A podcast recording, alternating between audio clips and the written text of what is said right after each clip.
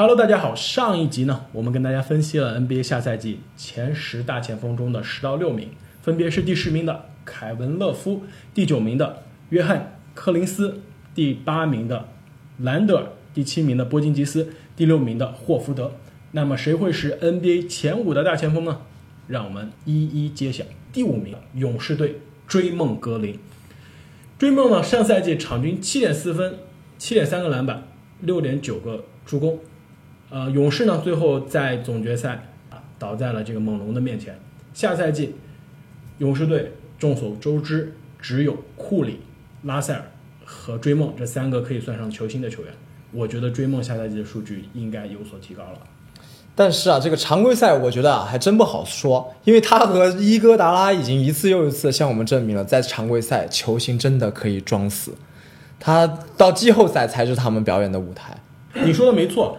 过去六个赛季，追梦四次在季后赛防守的赢球贡献值全联盟第一，四次在季后赛防守的正负值全联盟第一，而且他最恐怖的数据啊，永远是在总决赛的最重要的场合，最著名的，一六年总决赛第七场，詹姆斯和欧文的这个史诗级的这第七场，追梦的数据也非常棒，三十二分，十五个篮板，九个助攻。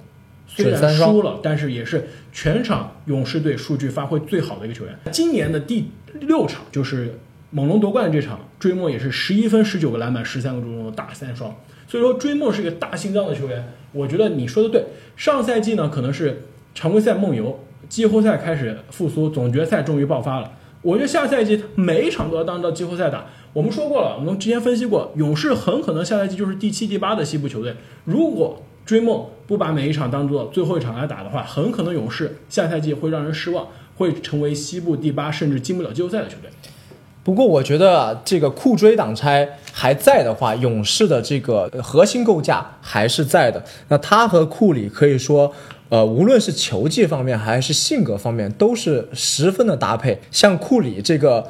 呃，并不是那种喜欢向队友大吼大叫的球队老大，但追梦就很好的填补了这个角色。库里更多的是作为一种精神的领袖。没错，说到这个，你知道让我想起什么？刚刚说霍福德是现役最像邓肯的球员，我觉得追梦啊就是现役最像加内特的球员，一个不仅向裁判大吼，向对手大吼，还喜欢跟队友大吼的这样一个激情球员。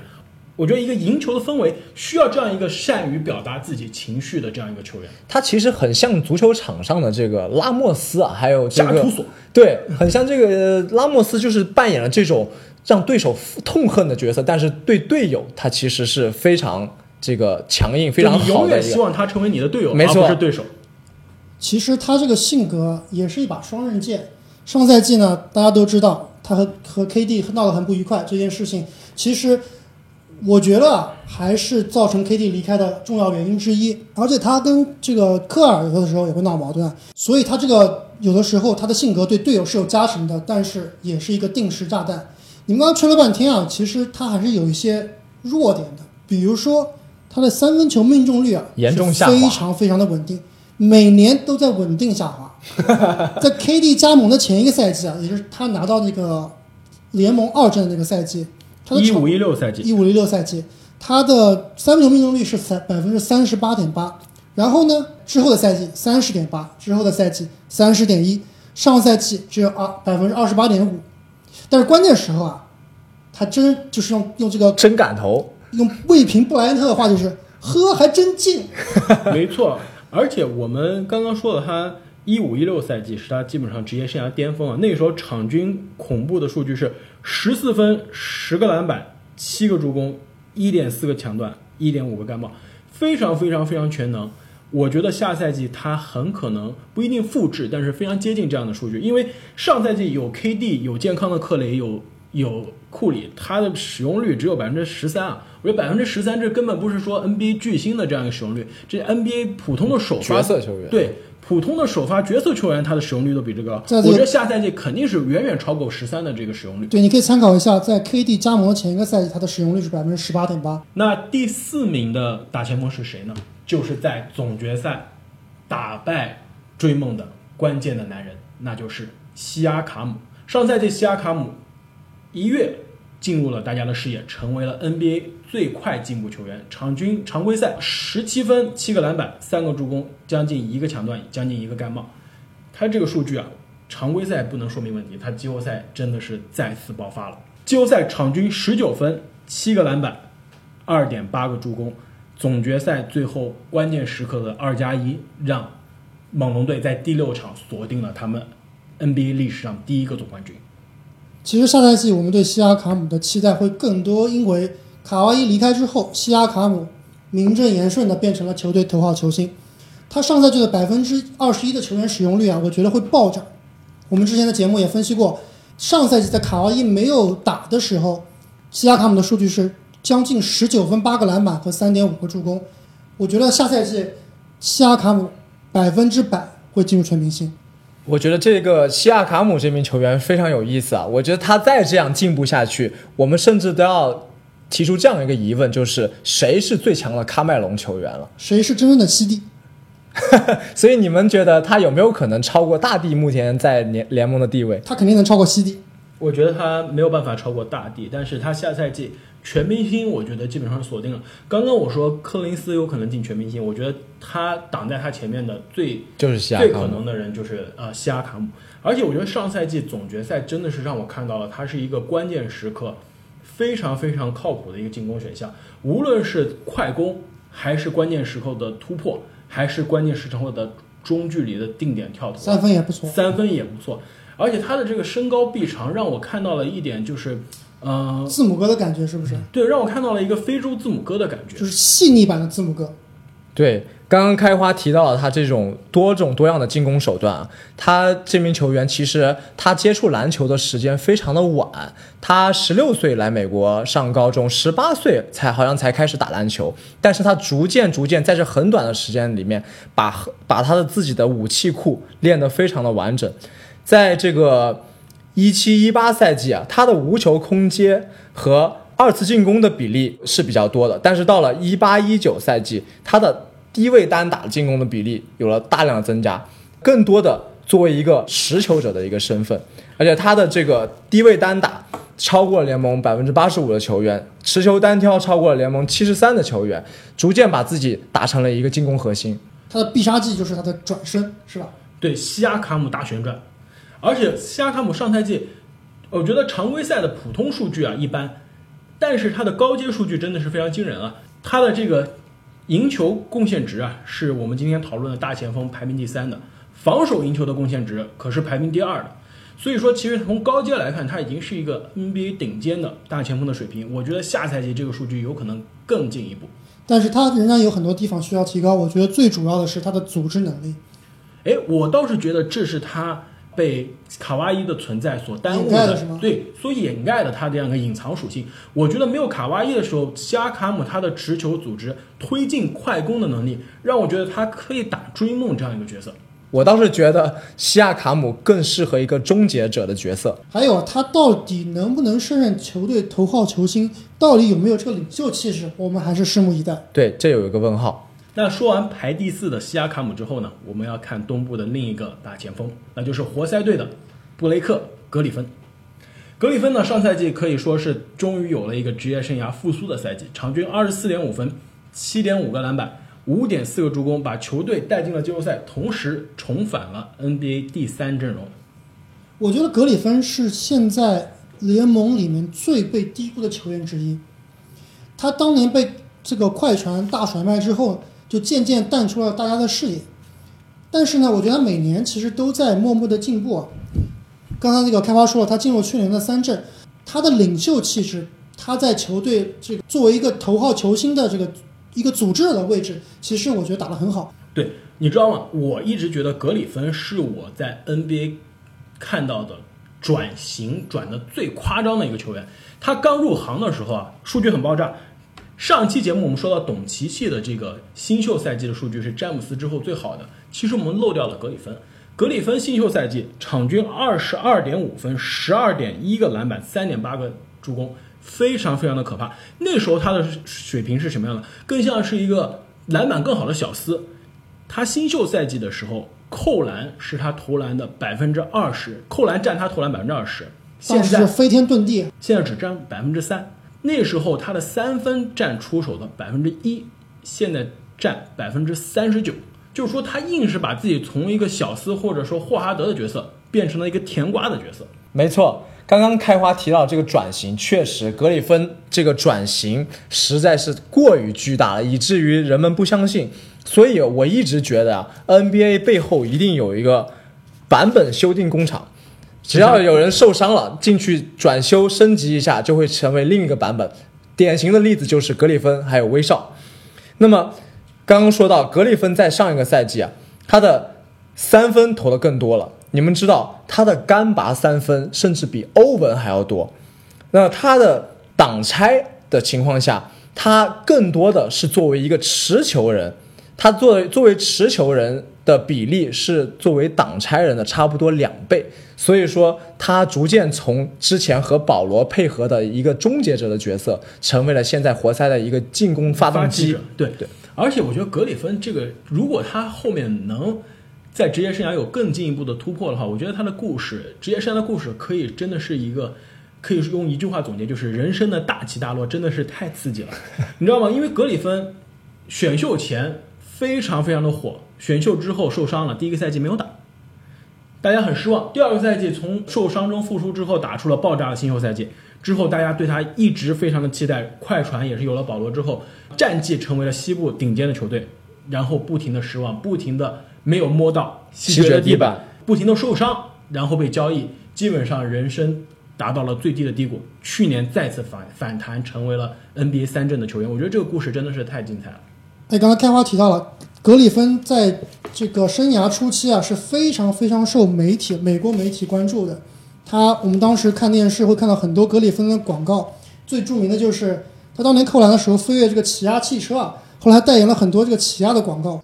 离开了洛杉矶这个聚光灯，来到了底特律，慢慢慢慢淡出大家的视野。他现在正在用另一种的方式重新回到大家的面前。很多 NBA 球员他在场下喜欢说唱，对吧？喜欢搞一些这个音乐。你知道格里芬他场下喜欢做什么吗？他是一个非常非常优秀的脱口秀的一个一个主持人，他有自己的 stand up comedy，就是他是一个幽默感很强的人。另外，我觉得说起格里芬，我不不不得不想起一张著名的照片，就是他著名的 NBA 最短的手臂，霸王龙对，所传说中的霸王龙的手臂。我觉得限制格里芬防守，甚至整个职业生涯的上限的一个重要的原因，就是他的这个臂展臂展真的是太可怜了。上赛季打得再好再卖力，场均也只有零点四个盖帽，跟他的这个爆发力真的是完全不是在一个数量级上。那第二名的 NBA 下赛季的大前锋是谁呢？那就是湖人队最好的球员，浓眉哥 AD。呃，我觉得说他是最好的球员，湖人最好的球员，可能很多人不同意啊。其实我自己也不同意。我觉得，但是另外一点，我觉得他是詹姆斯合作过最好的队友，肯定这个我也不同意。哦，那我觉得是这样的，因为韦德跟詹姆斯合体之后，那时候的韦德基本上已经是接近了巅峰的后期。我觉得职业生涯的韦德，巅峰韦德，整个职业生涯的韦德已经是比 AD 现在好，但是我觉得 AD 正在是自己最巅峰的状态。我觉得这是詹姆斯合作后最好的队友了。你如果说状态的话，或许还有的讨论；但如果你说合作过最好的球员，那当然是没得讨论。韦德怎么说也是历史前五级别的得分后卫吧，但是 AD 他能否进入呃历史前十的大前锋，这还不好说。对，所以我觉得更有趣的一点就是 AD，他现在在一个天时地利的一个阶段，他能不能把自己的职业生涯放到这种传奇巨星的行列，这是他最关键的一年。我们之前讨论过，詹姆斯可能这是他职业生涯另一个总冠军更最近的一次了。我觉得对于 AD 来说也是，这也是对于他来说，冠军放在他面前最近的一次。我觉得他必须去以百分之百的态度来面对这个赛季。AD 的数据，我觉得我就不用提了，每年的数据都非常非常的变态。他其实是美国媒体公认里面联盟排名前五的球员，但是在我看来，为什么总觉得他对球队的贡献一直是有限的？总是差了点，因为他是在我这边排名联盟最自私前五的球员。为什么？第一，明明他是打中锋，对球队更好，对自己更好，但他永远不愿意打中中锋，因为他不愿意去面对那些对方更强硬的，对方更硬、更壮的，比如说像大帝这样的球员。第二点呢，就是他去年这个逼宫事件让我觉得非常的不好。我觉得你可以向球队提出你有想被交易的这样一个选项，但是你不能以一个老子不干了这样的态度来处理这件事。是的，刚刚呃，开花和阿木都有提到说，呃，AD 这个球员是在数据上非常的变态，但是呢，在对比赛的影响力，在这个个人的态度方面都是有一点问题的球员。其实呢，AD 这个球员可以说他的开局是非常的梦幻的，他一职业生涯的最早期。就和一一帮大佬们拿到了这个奥运冠军、世界杯冠军，同时呢，凡是跟个人数据有关的一些荣誉，他也拿的差不多了，三个一阵。对，但是大家总是觉得他还是一个极品二当家，总是觉得他对比赛的影响力差么差那么一点火候，总是觉得他消化球权消化的不足，呃，更更需要一个全明星队友的助攻。那么其实呢，这里有一点点对 AD 的误解，因为。在如果大家仔细去考察前几个赛季的情况，那么可以发现，当这个 AD 进不了季后赛的时候，其实他的首发队友都是伤的伤，残的残。当他的首发队友有三名首发队友出战能够达到六十场以上的常规赛的时候，他都进入了季后赛。对，而且他季后赛的场均数据啊，虽然只打过两次季后赛，场均三十点五分，十二点七个篮板，一点八个助攻。但关键的是，一点八个抢断，两点五个盖帽，这个季后赛的数据真的是太变态了。另外，我还想说的一点就是，詹姆斯啊，历史上跟他合作过的全明星的内线，基本上都是遇到詹姆斯之后，打了职业生涯数据最差的几年。勒夫、波什，再往前的，比如说奥尼尔、大本，都是这样。我不知道 AD 现在在这个职业生涯最黄金的年段，是不是遇到詹姆斯之后，数据还会缩水？最后一个问题。A.D. 和詹姆斯下赛季谁会有更好的赛季？哎，我觉得你这个问题非常的有趣啊！我觉得 MVP，我觉得很可能还是美国媒体会投给詹姆斯，但是最佳阵容取决于大家是不是把 A.D. 看作一个中锋。如果是这样的话，我觉得 A.D. 进的可能性可能更大一点。那么说完 A.D. 之后呢，那我们就来到了第一名的大前锋，众望所归的扬尼斯·安特。托昆博，也就是 A K A 字母哥，字母哥。对。A D 的数据变态，上赛季字母哥的数据我觉得更变态啊！场均二十七点七分，十二点五个篮板，六点九个助攻，一点三个抢断，一点五个盖帽，命中率是百分之五十七点八，我这是看错了吗？可怕，就是字母基本上上赛季打出了一个鲨鱼，奥尼尔巅峰时期的这样一个数据的感觉。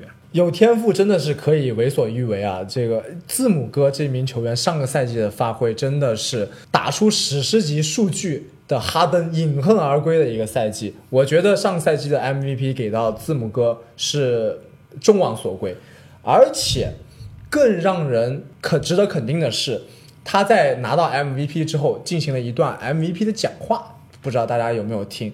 他那段讲话的开头就是让大家忘掉他这个 MVP。希望他在下个赛季中忘掉以前的成绩，不停的从头再来，达到更高的成就。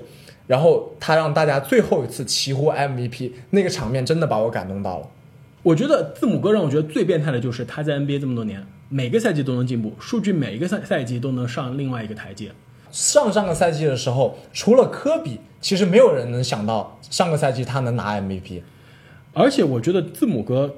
更可怕的一点就是他的健康。虽然他的打法那么靠身体，那么变态，那么爆炸，但是他好像从来没有一个正正儿八经的大伤。对他过去六个赛季，平均每年可以打七十八场比赛，真的是太可怕了。而且字母哥他的统治力体现在我之前提到了一个非常关键的一点，就是他对防守体系的破坏性。这一点是很多能打出亮眼数据的球星其实是不具备的。那你有没有觉得这个很多是雄鹿队教练组的这样一个呃才华所在呢？上赛季我看到雄鹿队的比赛很多，雄鹿队上赛季是四个射手站在圈外，字母哥一个人持球跟对方的中锋单挑，一心四射。我从来没有见过这样一个打法，就是你的这个大前或者啊小前也好，持球单挑对方的中锋，然后周围四个射手啊站在圈外。我觉得这样一个战术真的是让 NBA 球队很难适应。所以说雄鹿上赛季。常规赛战绩联盟第一，但是到了季后赛之后，他的这个打法真的也就被限制了。对我真的要说一下，字母其实还是有很多的弱点的，就比如说他进攻还是比较粗糙，他的主要冲主要的进攻方式是冲击篮下，突破以后欧洲步或者大转身。像你说的，在季后赛里面碰到一些更强硬的内线，就更容易被针对。比如说碰到强硬的内线和强硬的协防，比如说霍福德加索尔加西亚卡姆这样的一些内线夹击的组合，字母很容易就被限制。包括不知道你们最近有没有看希腊在这个世界杯的比赛，其实字母的表现还是受到很大的限制的，没错，字母两场世界杯场均好像只有十一点一分，还没有八村垒的数据好。球队一胜一负。关键你知道为什么吗？第一，我觉得是希腊的教练组真的是比不了雄鹿；另外一点就是，飞吧他有这个防守三，他没有防守三三秒，对就站着一个巨人在里面，我觉得对于字母来说讲突进去真的是太难了。我觉得字母还需要加强的，我觉得他已经每年都有进步了。这一点就是他突破被包夹后分球的能力，为队友创造机会的能力，我觉得完全可以更更提高。他如果能有老詹的那种意识的一半，我觉得他是另外就是有另外一个层次的球员了。哎，说到老詹啊，字母哥在二十四岁的时候打出了现在这个二十七加十三加六的这样一个数据。詹姆斯其实在二十四岁的那个赛季呢，打出来的是二十八加七加七。所以你觉得同年纪的詹姆斯和同年纪的字母，你们更喜欢谁？老詹表现出来的统治力还是要更强的。他这个一个占臂的数据，也就是我们常说的二十七加七加七这样的一个数据，再加上他在场上无与伦比的这种指挥若定的这种能力，支配能力还是老詹强很多。对，还是要强于字母哥的。但是话说回来，字母哥他每一年都在进步，所以他的未来是有无限可能的。他最大的问题是三分球太差，他的三分是前十里面最差的，只有百分之二十五点六，比追梦还要差。我们要不要下个赌注？下赛季字母哥的三分命中率能上不能超过百30%分之三十？我觉得不能。我觉得可以。我们这样说，字母哥下赛季三分球命中率和威少的三分球命中率，你们觉得谁更高？阿木，你这个就有点过分了，又在黑我大威少。威少上赛季也是二十多的命中率，我觉得有可能是字母。我相信字母哥的进步能力。我之所以会觉得字母下赛季三分会进步，是因为我觉得他一直是一个非常非常勤奋的球员。你要知道，他在打 NBA 之前啊，是在希腊雅典街头跟他这个兄弟一起在那卖老仿的这个太阳镜，卖这种伪劣的这种 假的 LV 包的这样一个街头家的孩子对，嗯他来到 NBA 之后，每个赛季都在奋斗，每个赛季都在进步。很著名的一个故事，我觉得也是让我觉得让我最感动的字母的故事，就是他那个赛季签了第一份大合同之后，有一场比赛，雄鹿队的球迷开车去主场，突然发现街边有一个黑人啊，高高的黑人穿着一个这个帽衫，正在往球场跑。这大家就摇下车窗看这是谁呀、仔细看，哎，这不是咱们的字母哥吗？这球迷就觉得，哎，这个字母哥你怎么回事？为什么跑步去球场？字母哥说，哦，我刚签了一个大合同，我已经把我的所有的这个发的工资啊都汇回我家里了，我身上没有钱可以忘记留钱打车了忘记留钱打车去去去球场了。所以说，字母哥真的是一个让我觉得是一个 NBA 典型的奋斗，让你获得成功的一个故事。愿这个赤子之心啊，伴随着他的进步，能给我们带来更加耀眼的比赛。好的，那我们就分析完了 NBA 下赛季十大大前锋的讨论。下一集呢，我们将会给大家带来这个系列中的最后一个分析，那就是 NBA 下赛季的十大中锋。第一名其实大家都应该知道是谁了。嗯，我倒是觉得第一名还有待讨论。我觉得中锋是我们所有中最难分析前五的。我觉得现在前四的这四个人，如果找四个不同人来分析，可能每一个人都可能是第一。在我眼里，只有一个人是第一。在我眼里，世界杯就会告诉你谁是第一。让我眼里们拭目以待吧。在我眼里，那个人在尼克斯。在我眼里，第一和第二都在打世界杯。难道这就是被大家称为九月奇迹的中国民宿？是周琦还是王哲林啊？好，那到底是谁呢？我们下一集会跟大家揭晓。欢迎大家订阅、转发、收藏，分享，谢谢大家的收听，我们下期再见。再见。再见。